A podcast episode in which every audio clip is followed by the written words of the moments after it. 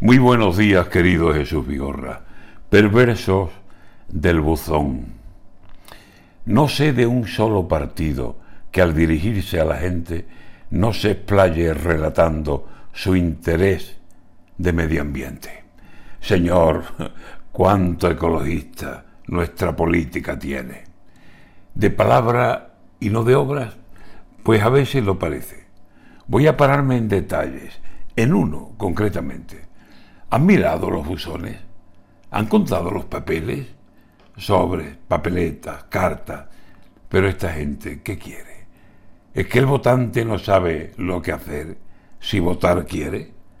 Por cada votante un sobre y en cada sobre la leche.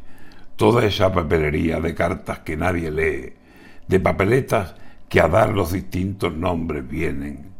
¿A dónde van cuando pasen las elecciones? Sostienen que son muy ecologistas, pero ya ven, más papeles.